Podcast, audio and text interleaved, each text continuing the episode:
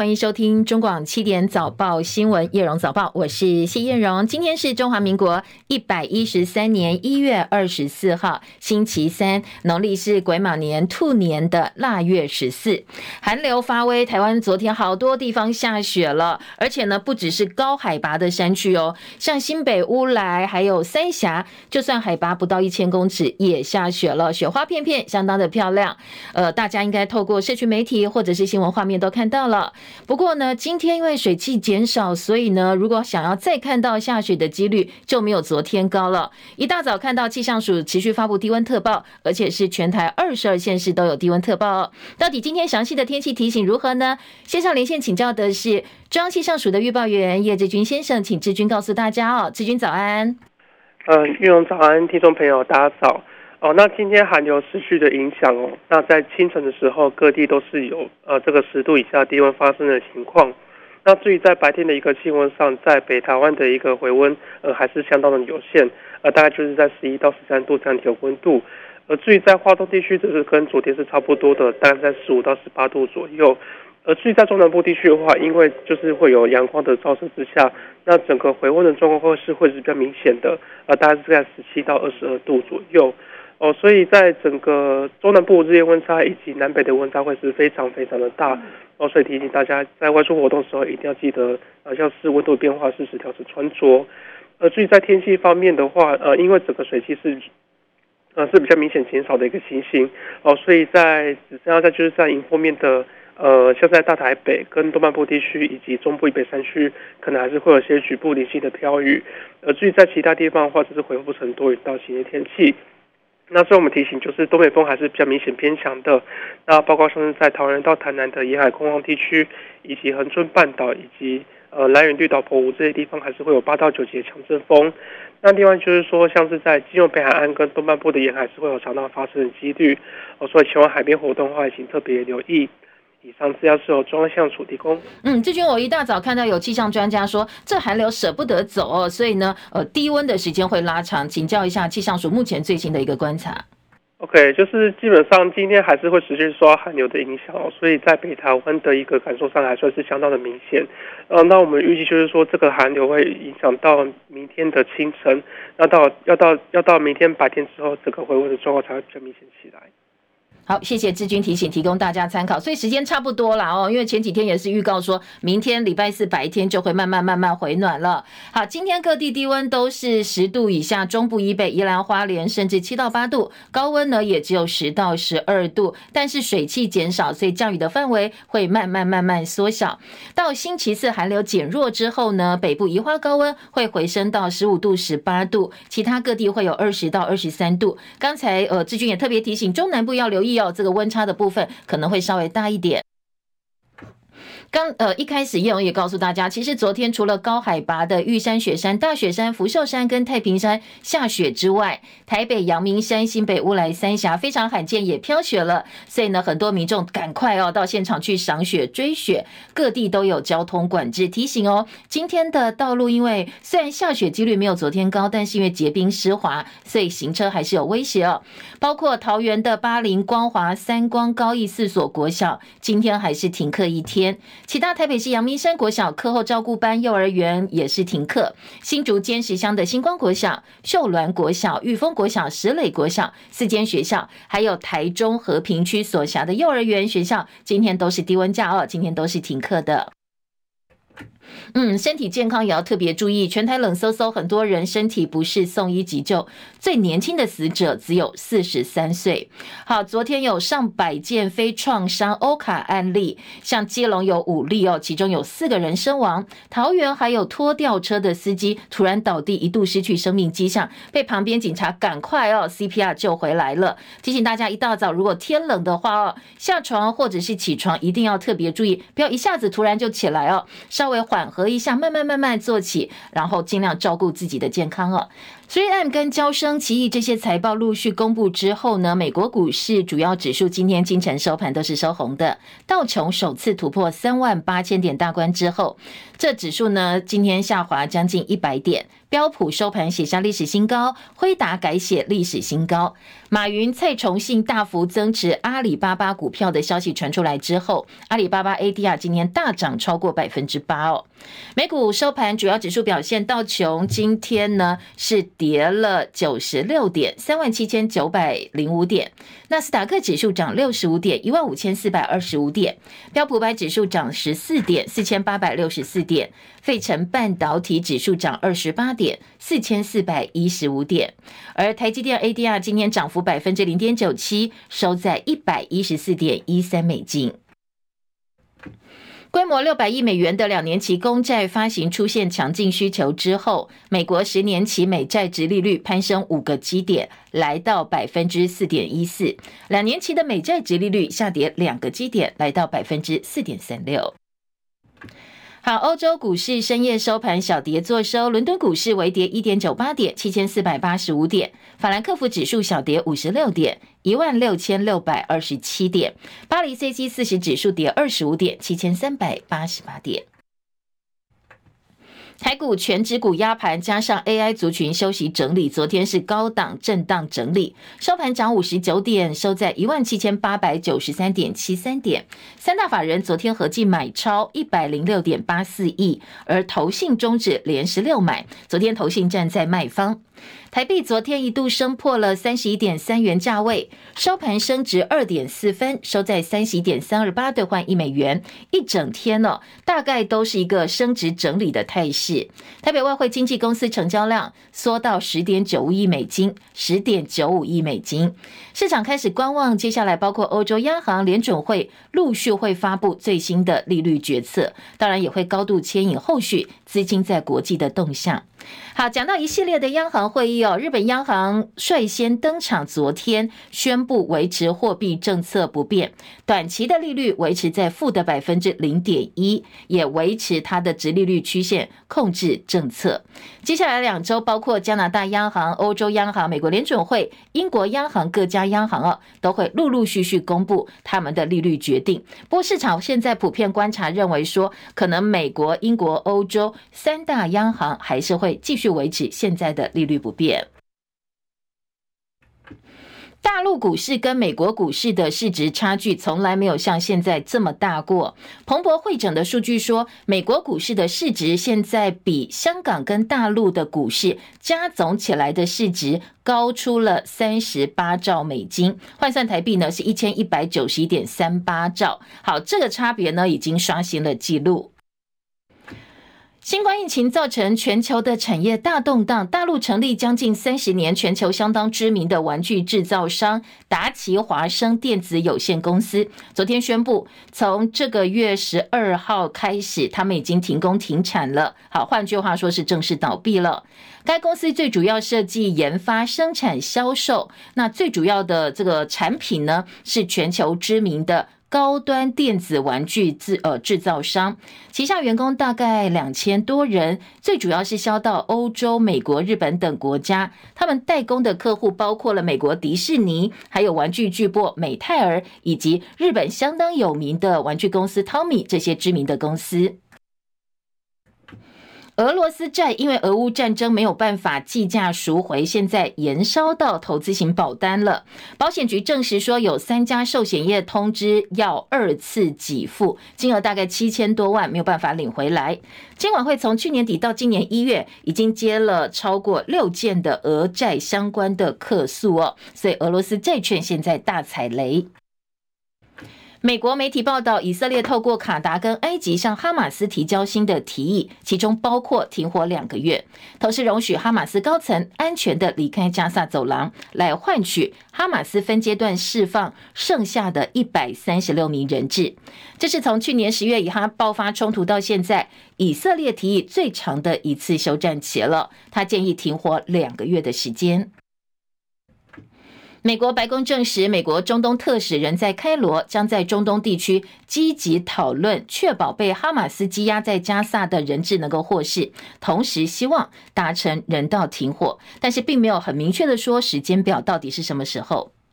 土耳其国会今天批准瑞典加入北大西洋公约组织。在瑞典申请加入北约二十个月之后，这是瑞典成为北约第三十二个成员国，相当重要的一步。现在北约成员国只有匈牙利还没有批准。切海伦的报道。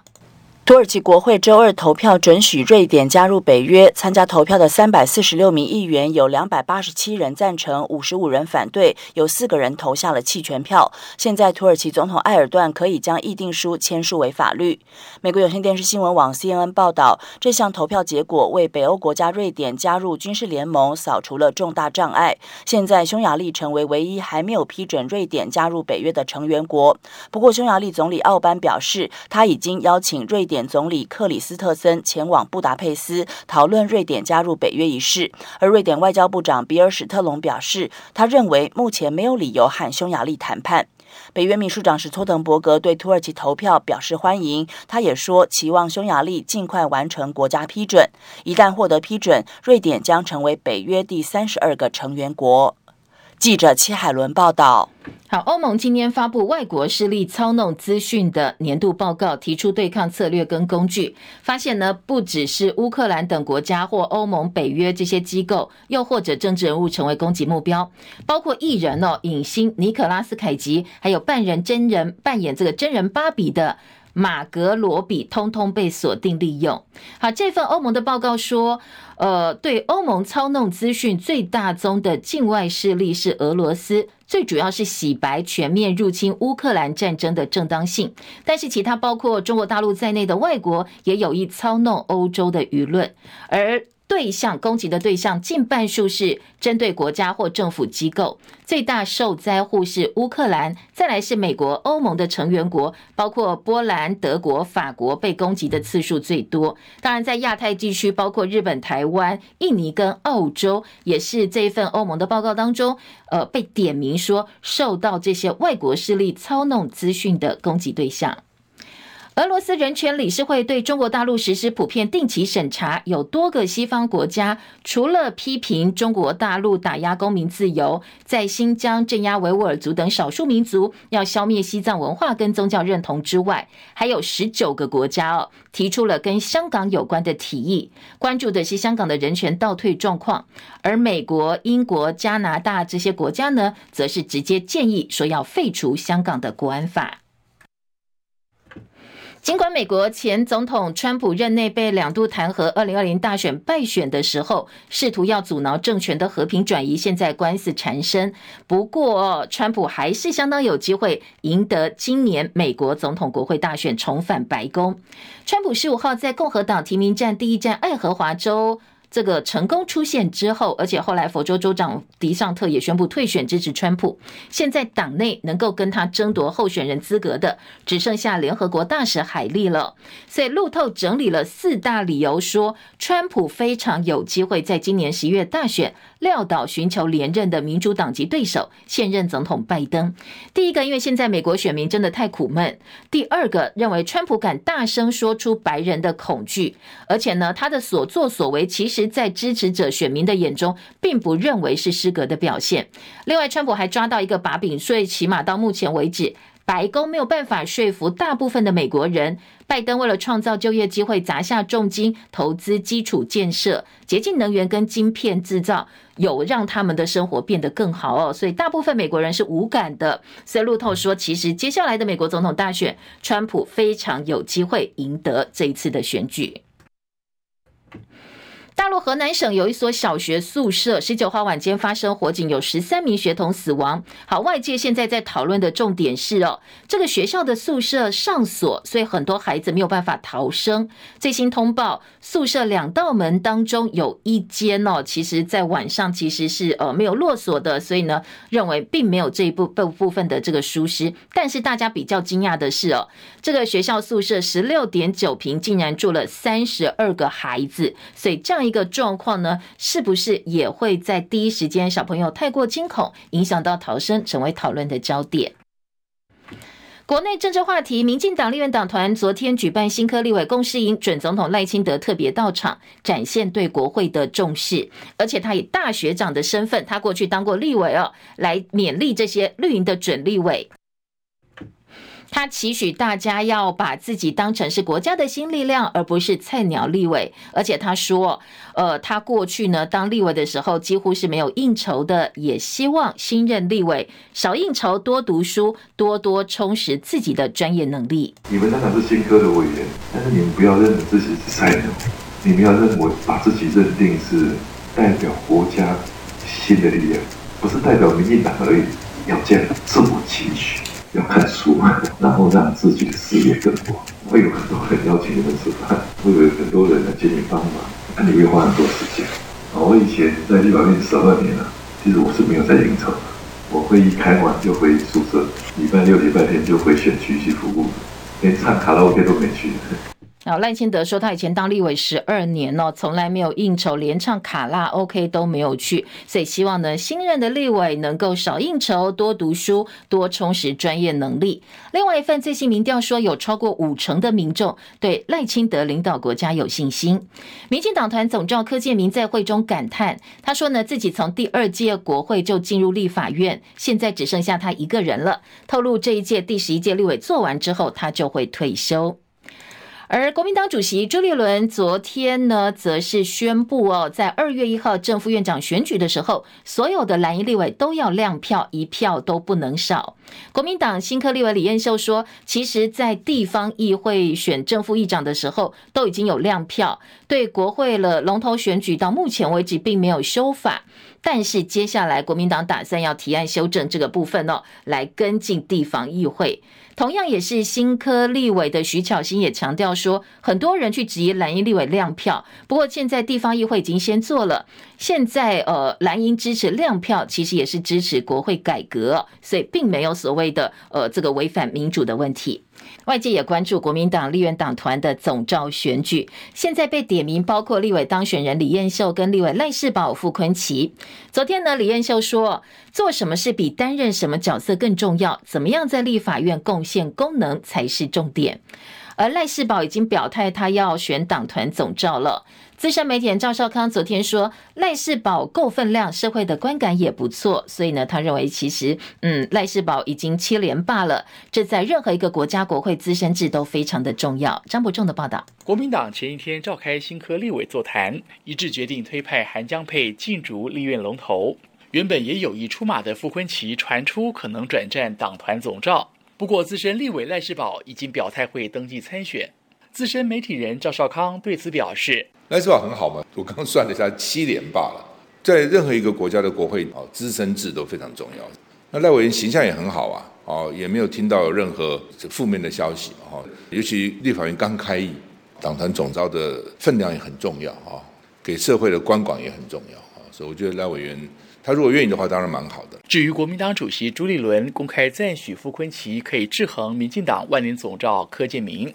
赵少康说：“赖世宝同样也可以平衡柯建铭。他说，在立院经常还得看席次多寡。此外，现在该如何与民众党合作也很重要。而赵少康也证实，党主席朱立伦周日曾经打过电话给他，说明党中央不会介入国民党团的事，完全尊重党团自主。他也相信朱主席的说法。至于囊括二十一席立委的战斗蓝是否有意在立院成立次级团体，赵少康则直言，目前并没有打算。”强调从各地选出的立委自主性都很强，对此都必须予以尊重。中广记者张伯仲台北报道。新北市议会昨天开临时会，民进党团提出动议，接下来邀请市长侯友谊进议会补上施政报告还有预算。侯友谊昨天说尊重议会的决定，所有事情都遵照，也尊重议会的所有的决定，事务会全力的配合。好，侯友谊现在面对一个问题哦，因为去年五月接受国民党征召参选总统，脸书立刻出现一个社团叫罢免侯友谊，而大选选后呢，侯友谊落败了，这个脸书的人数一夕暴增到八点四万人，成员二十号开始展开连署活动，但是这个社团现在被管理者暂停使用，留言功能也被关掉。那本来社团的社友呢另起炉灶，但是为什么这个社团会被暂停使用，引起外界讨论？论。新北市政府昨天说，对于社团被停用，不清楚相关内容，所以不方便评论。但是市府对市民的声音始终是虚心以对的。好，台北高等行政法院宣判撤销一笔四年前 NCC 对中天新闻台的四十万罚款，那总计。中天在跟 NCC 的法律诉讼当中，已经连呃拿下了十五胜了。所以国民党立委当选人罗志强昨天开酸，NCC 十足的丢脸，质疑说 NCC 主委陈耀祥难道不必下台吗？陈耀祥昨天说到今年的七月三十一号为止，他从台北大学借调满八年，北大已经在催了，所以呢七月三十一号他的任期结束之后不再续任，要回到校园去。国民党立委赖士葆批陈耀祥完全忘记独立机关职责，回到学界之后，他怎么样能够不汗颜的面对学生？怎么去教学生？国民党立委当选人徐巧芯则说，陈耀祥是看到民进党在立委已经不是多数，上任呢又是这些紧咬 NCC 不放的蓝营立委，所以赶快宣布不连任，要躲进校园里。被法院连续十多次打脸，这样的臭名呢，已经名留青史了。但是徐巧芯也说，等他进到国会，一定会继续追究先前的责任。国民党不分区立委吴怡丁任期即将届满，针对他任内推动原子反应器设施管制法的修法，立委王宏维跟新科立委李彦秀、罗志强昨天也开了一场记者会，说接下来会继续推动修法，解套核电厂的演绎。罗志强说。已经呃，这个当选马上就要上任的赖清德曾经一度松口，表示把核能当作备用选项，这已经打破现任总统蔡英文的非核家园。不过呢，他也批评说备用选项是一个相当荒谬的说法。在非核家园的神圣逻辑之下，核能是没有任何选项的空间，而且备用选项也是一个荒谬的说法，就是。那想请问你，那你要把这备用的机组放在什么时候？等到你真的需要的时候，你能够立刻启动吗？这是为什么？今天我们主张这个核二核三厂，我们今天要认真的面对延役的问题，就是希望台湾我们能够在这个新的总统上来、新的政府组成之后，能够修改过去蔡英文那种看不见明天、二零二四以后不关我的事的这种。意识形态型的能源政策。好，今天早报包括中时联合头版都大作，说现在蓝营要修法哦，帮核电厂延役解套，有可能是在立法院蓝白合作的第一枪哦。好，这部分呢，等一下在早报读报提供给大家更完整的资讯。提醒您，新冠跟流感疫情大爆发，下周马上就要进入高峰期了。现在根据国人的血清调查，台湾九成以上的民众都感染过新冠肺炎吗？好，根据昨天疾管署跟台湾血液基金会共同调查的结果，其实到去年的六月，国人血清阳性率逼近八成，其中十七岁到二十四岁阳性率最高。换句话说，如果用天选之人来形容，这些从来不曾感染新冠肺炎的民众大概只剩下两成，甚至比两成还要少哦。而疾管署也说，呃，累计到现在，天选之人大概只剩下一成左右，甚至更少。新冠威胁持续，本周寒流报道，所以接下来要特别注意，包括流感疫情，包括新冠疫情，都可能马上就要进入高峰期了。所以防疫工作一定要做好。哎呀，如果符合资格的话哦，记得去打疫苗。而华视主播林燕如，她在脸书分享她朋友的姐姐的儿子，因为托婴中心的疏忽，被口罩活活的闷死。她跟大家分享这个案例，希望所有家长跟照顾孩子的人都能够提高警觉。好，林燕如分享这个案例是朋友的姐姐接到托婴中心告知说小朋友没有呼吸心跳，去看了监视器才知道，这个托婴中心实施口罩令，帮小朋友戴口罩。那小朋友戴了不舒服，所以非常的抗拒，扯掉之后又被重新带回去，就开始哭闹了。没想到小孩一哭闹，鼻子的这个鼻涕啦、眼泪把口罩给浸湿了，口罩因此把口鼻黏住，小朋友就活活被闷死。老师一开始以为他哭累了。在睡觉，所以第一时间也没有发现，一直到二十多分钟之后才发现，错过了黄金抢救时间。好，当然这对家属来讲非常的遗憾跟悲伤。不过呢，当然分享这个案例是希望让大家都知道哦。小朋友戴口罩哭闹是有风险的，所以呢，希望大家能够多多警惕哦，多一份警觉心，就可以避免类似的情况、类似的悲剧再度发生。台中知名景点彩虹眷村的创作者彩虹爷爷黄永富，昨天下午在睡梦当中过世，享寿寿享寿寿一百零一岁。台中市长卢秀燕在脸书特别发文说，市府会尽力保护彩虹爷爷现存的画作，希望呢彩虹眷村能够延续爷爷的温度。第九十六届奥斯卡颁奖典礼，台湾时间三月十一号登场。这一次入围名单已经揭晓了，奥本海默十三项提名最多，艾玛史东可怜的东西入围十一项，里奥纳多的花月杀手入围十项，而芭比获得八项提名。台裔美籍导演张松长的《金门》入围最佳纪录短片。中广早报新闻。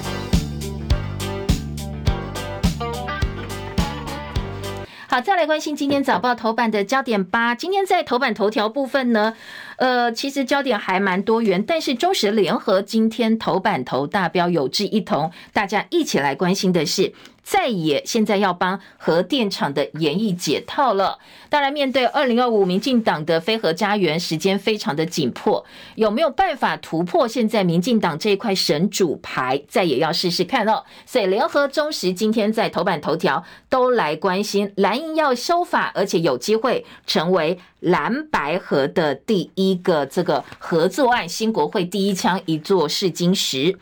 好，当然在内页新闻分析哦，也有说，呃，蓝衣立委帮核电厂解套，也是向白银递出橄榄枝。相同的新闻，《中国时报》在头版说，解套核电厂研议不设申请的期限，而且在。内文以及新闻分析当中说，其实应该更务实的处理我们现在中华民国、我们台湾的一个能源政策。所谓的非核梦，到现在这个时候，选举也选完了，应该要醒了，更加的务实来来面对我们的能源问题。自由时报今天的头版头条则是关心呃我们的外交，说马绍尔的新任总统坚定支持台马邦谊。这个海尼致贺赖萧当选，赞许台湾的选举是世界典范。好，这还蛮自由时报的大标哦。这个风格很强烈的自由时报来关心马绍尔这个新总统，来祝贺赖萧当选。而在中间版面，则是赖清德说，呃，他心存感激。接下来呢，不管选民有没有投票支持他，他要当全民总统，会努力治国。好，今年自由时报把它放在头版的中间版面做了大标题。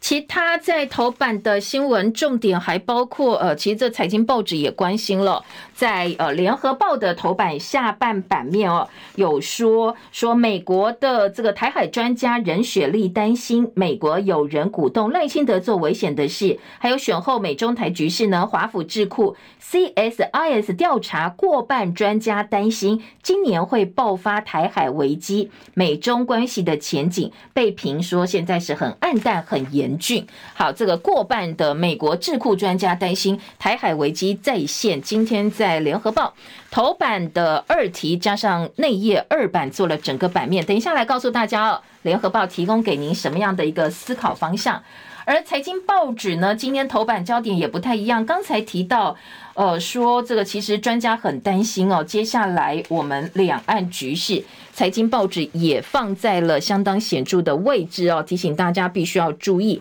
而《工商时报》今天的头版头条跟《经济日报》的头版头条，我们也来听听看哦。今天在财经报纸呢，《经济日报》头版头条说，新增房贷写下新高，上个月是九百八十九亿元。而在年底交屋旺季，新青安优惠利率催出买气，五大银行承坐的金额连续两个月哦写下新的记录。新青安就是给青年贷款嘛哦，催出了自助买气增加的房贷写下新高。从去年十二月，五大承坐银行的新承坐房贷直逼千亿大关，连续两个月改写记录。这在综合性报纸一样哦，做到财经版面的大标题。而经济日报则。是头版头条来告诉大家，新增房贷又写下新高了。而《工商时报》今天的头版头条也是旺报头版头条，针对目前的呃大陆股市呢，现在官方要出手救市了。《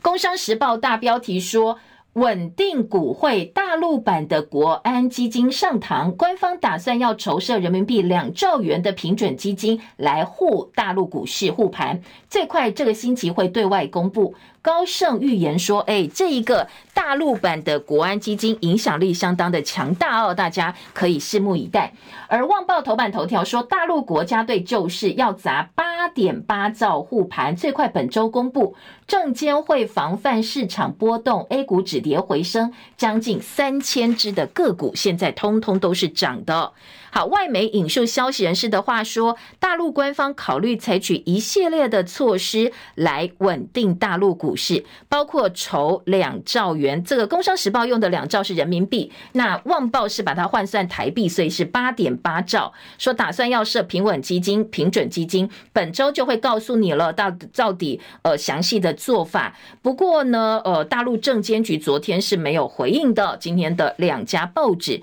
工商跟旺报相同，中时旺呃这个报系的报纸呢，都做到了头版头条的报道。而工商时报今天的头版，其他的焦点还包括说，AI 光芒是呃四射。电力景气灯号终于转绿灯了，这是台政院发布的十二月电力景气指数，全国产业高压以上用电量增加年增百分之一点二，呃一点六一，二十个月来的最大增幅。好，这代表什么呢？用这些呃这个全国产业高压以上的用电量，他们用电量越多，代表订单越多，生意越好嘛。哦，回头来看看我们的景气，所以叫做电力。警气灯号现在已经转为绿灯，摆脱连续九颗蓝灯的衰退，还有连续五黄蓝灯的一个低迷状态。工商时报的报道。经济日报头版下半版面，台股外资连三买，大盘连四红，累计买超了一千两百六十八亿，资金快速轮动，所以政策概念股多头追捧，指数有机会挑战前高。昨天涨五十九点，台股大盘收一万七千八百七十四点。好，千金股的各个这个档数呢，增加到十二档，股价上千块的。还有美国智库说，今年可能会爆发台海危机。大部分的专家认为，中方可能会隔离封锁台湾，但是应该不会热战。这是经济日报头版下半版面的标题哦。还有经济内页二版是新新售的增资案，金管会要管哦，祭出了杀杀手锏。工商时报今天内页说，呃，工具机熬出头，今年的产值转转为旺。而日本的央行暗示要结束超宽松政策，一样都是内页的焦点，以及进一步的分析报道。好，今年早报各报的图文呢，几乎都放在昨天哦。呃，好多地方下雪了，除了高海拔的这个高山下雪之外，包括了阳明山，包括了乌来，包括了三峡也都下雪，太平山也下雪。今天联合报你看头版上半版面，透过直播的好朋友就可以看到，说呢，阳明山滑雪乐，太平山赏雪去，很多这个银色世界银白一片的照片。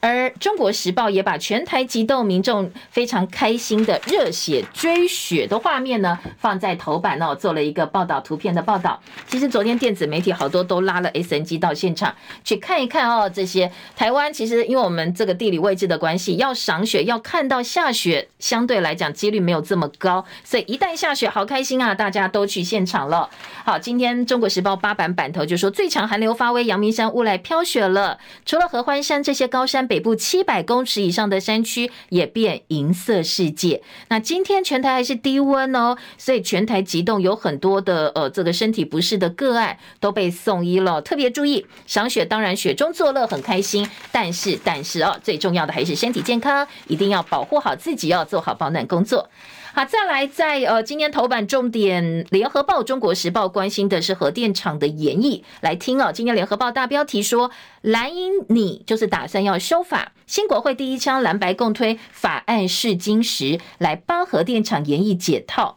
马上二月一号，新国会报道，国民党会成为下一届立法院最大党。虽然说跟民进党的席次差别不是很大，但是如果蓝白联手，一定是肯定过半席次。所以多位国民党立委跟立委当选人都宣誓，会针对核子反应器设施管制法来推动修法。不再设定核电厂延役的申请期限，来帮核电厂延役的问题解套。同时也喊话民众党在野合作，说蓝营开出新国会修法第一枪，希望这个我们大家相对比较担心、比较有共识的一些能源的政策或者是修法方向，能够成为蓝白合作共推法案的试金石。好，民众党昨天也被问到，那你怎么来看蓝营现在对你喊话啦？昨天民众党是持正面看法，民众党主席柯文哲总统呢，他在呃在选总统期间呢、就主张降低火力发电，扩大再生能源，来用核能辅助过渡，提出核二厂、核三厂延役，核四厂进行安全总体检，还有推动高阶核废料最终处置的政见。所以昨天民众党发言人杨宝珍说，民众党立院党团在议题上跟跟各党都有合作的可能性，最主要是理念跟想法，如果一样的话，大家就一起来合作。而国民党立委王鸿薇、吴怡丁，还有立委当选人李彦秀、罗志强，昨天在记者会上说，国内的电力需求攀升，现在呢，为了跟上国际近零碳排、重启核能的政策，会推动修法解套核电厂延役。主张修法的内容当中，如果主管机关审核检视核能安全没有问题之后，就可以运转了，不会再设定延役申请的期限。因为哦，现在呃，我们卡在核二厂跟核三厂卡在申请过期，原能会主张说，你要延役的话，要五年前申请，而核二厂、核三厂已经超过申请期限，没有办法延役，所以希望能够解除这样一个申请期限，来帮我们的核电厂延役，希望能够找到解套的方法。像罗志强就说，能源政策要有弹性，才不会受到意识形态绑架，造成能源的困境。政府每年都说不缺电，但是不断不断在讨论涨电价，所以难道不是精神分裂吗？你们呃，能不能够让我们民众更安心？针对能源政策这个部分哦。而民众党的立院党团总呃干事长张其禄说，现在民进党再生能源政策就要跳票了。上一届的立法呢，以前有僵化固化的问题，不过在未来核能有技术性突破可能性的情况之下，各国世界各国普遍都认同哦，说呃更接近绿色能源的方向，其实核能是符合的，所以可能要这部分也要再做调整。到底我们现存的核电厂有没有机会延役哦？今天联合报在头版用图片的方式告诉大家，台电的评估是核一厂不延役。和二厂、和三厂可以延役，和四不重启。而整个流程呢，第一个你必须要先修法解套，不要有一个期限申请期限卡在那边。第二个就是安全审查，这个最重要哦。说台电提出核安老化管理办法分析报告，然后呢，原能会通过之后就有机会了。好，发电结构跟成本，今天联合报也用表格来告诉大家，来关心一下哦，核能的问题。中国时报今天的头版头条则说，化解涨价跟缺电危机，国民党团要修法解套核电厂延役，不再设申请期限。蓝营当然首先强调是核安，而白营说是支持的，绿营则批这样做法不负责任。好，当然呃，这个三党的看法不一样哦。民进党立委洪申翰讥讽国民党讲到能源政策只想到核电，不顾核废，贻害子孙，说现在台湾的核电厂盖在活动断层上，这样一个主张呢是不负责任的主张。核安会说，核一厂、核二厂进入除役阶段，核一设备已经拆掉了，所以延役有困难。而现在呢，嗯。在延役部分呢，核三厂用过的燃料池的空间只能够转几年，就算修法之后，核一厂、核二厂的运转执照也过期了，也到期了，到时候有没有办法回复，有待厘清。其他包括机械、电器、仪器的设备啦，还有保养维护、通盘的一些盘点跟检视，恐怕哦，这个过程也要花一点时间的。至于台电说，呃，这个核安会说我们燃料池已经满了，但是其实核一是有室外干除室，核二只要新北市政府肯发执照也可以动工。那接下来比较难的是社会共识哦，必须要先凝聚社会共识，恐怕才是呃现在的当务之急。联合报三版是从政治的角度来看，说蓝营一方面把核电解套，同时呢，在蓝白核部分也已经递出了橄榄枝，因为能源主张在选前总统大选的时候，大家提出来讨论。是比较接近的，所以可以当做议案合作的起手式。那给绿营一个台阶下嘛，哦，你这个反核的神主牌呢，二零二五非核家园肯定就要跳票了。那你这个接下来我们帮你解套，蓝白有志一同啊，我们先从呃非核家园的神主牌先把它突破开始。至于绿营呢，你警报这么多年。看着蓝白合作，你就顺势嘛哦，让这个东西上去。赖清德执政，诶，接下来很多东西他都要负责。如果能源政策出问题，或者是电力不够，对赖清德来讲也不是好事。你也不用再去背负用爱发电的骂名了，朝野皆大欢喜啊，有什么不好呢？好，这是联合报今年三版的重点。台电说要面对核安跟核废的问题，专家说技术可行。绿电不够，环团提倡企业自发自用，然后呢，呃，自备电厂成本太高，所以呢，你叫业者自备电厂，好像说你叫他喝牛奶，我自己先养一头牛一样哦，大家觉得好像不太划算，所以宁愿去买凭证。而绿营立委就吐槽说，这不是修法就能解决的，还是卡在新北市长侯友宜反对干式的储存槽。中国时报今天的二版说，其实你看看他山之石哦，现在政策大转弯，日韩都已经重新拥抱核电了。日本解除全球最大核电厂的运转禁令，南韩尹锡悦甚至夸口说他要打造全世界核能最强的国家。所以你看看大家哦。本来呢，反核或者是害怕核电的国家，日本、韩国现在通通加入重启核电的行列。日本是有三十三座核能的发电机组，重启运转有十二座，其中还包括了呃全世界上最大的核电厂。所以来看看别人，我们是不是哦也应该务实的处理能源问题？非核的梦应该要醒了。核电政策、核电厂研议，呃，今年早报的版面蛮多的。如果喜欢或者是有兴趣，想要进一步了解的话啊，各。呃，大家可以翻翻早报来做进一步的掌握。联合报今天的头版下半版面是华府智库调查。过半专家担心今年台海会爆发危机，重演台海危机。台湾专家认为中方比较可能执行非军事的胁迫，美国专家比较担心大规模的环台军演。但是呢，大家普遍都说美中管控紧张关系的努力，还有中国大大陆呢本身有一些经济衰退的问题，都没有办法改变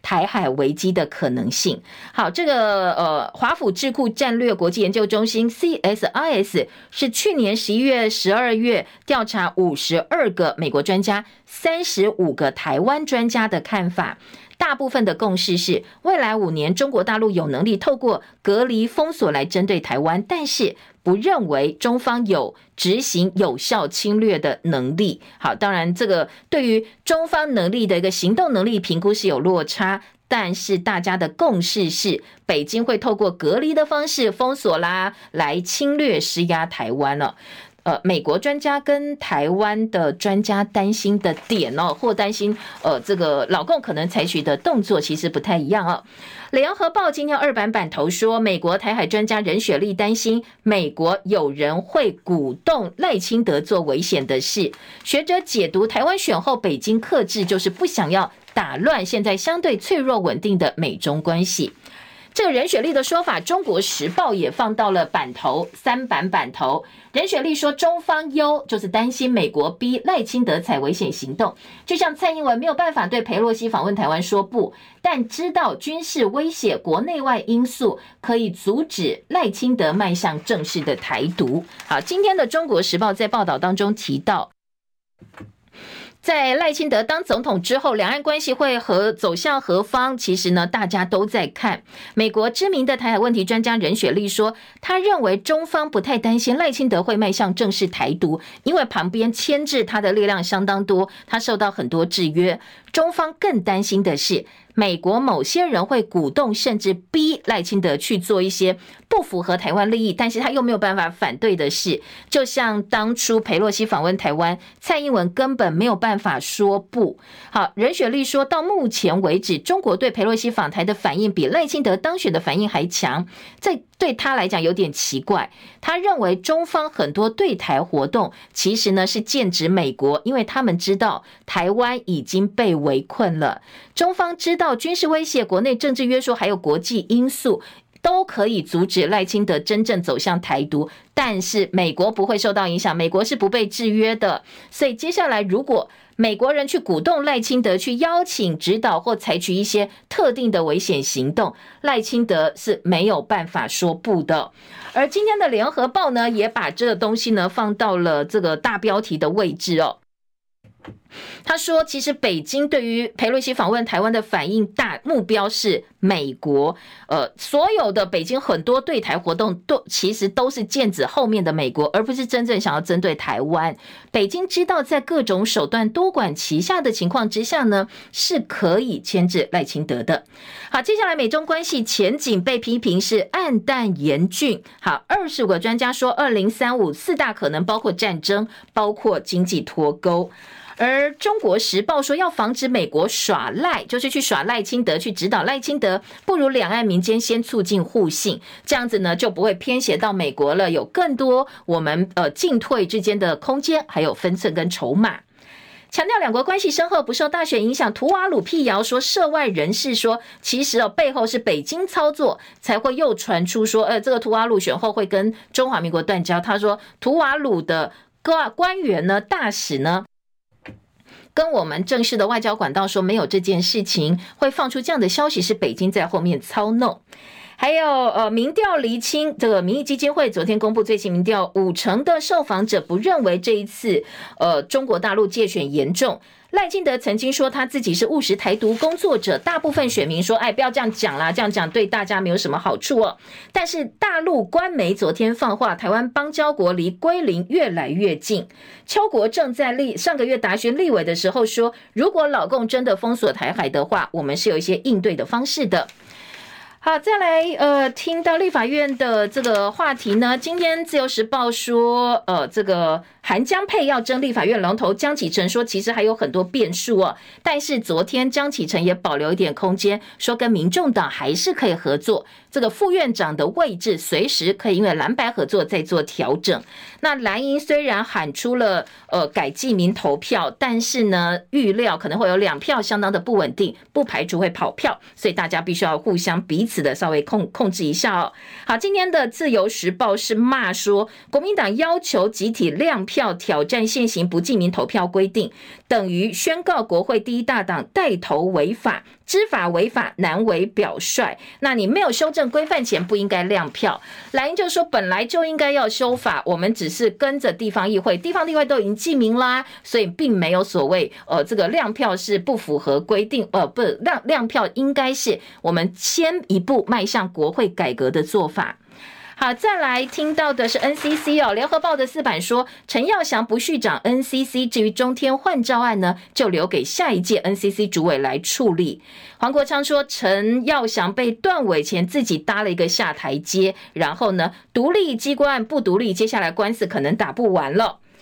再来听蓝营立委要提总统到立法院报告常态化国会改革的新方向，蓝营党党团总召呢，应该是傅昆萁跟赖世宝竞逐了三长改选，今明两天就会登记。而蓝营绿协商破裂，新北市议会现在临时会面临流会，侯友宜补做报告瞧不拢，蓝营说不应该把时间花在杯葛，绿营说都是侯友宜害的啦，所以临时会开不成，府会僵局难解，恐怕对于接下来侯友宜哦要拼市政也不容易。好，这个是呃今天呃在联合报地方版面的报道。好，除了在呃这个台北市议会之外呢。高雄市议会同样哦，也是有流会的问题。昨天还有高雄市的议员绿营立委说，绿营的议员说，再这样流会下去，他干脆退党好了。他觉得每天哦去签到领薪水，觉得自己根本对不起所有的选民。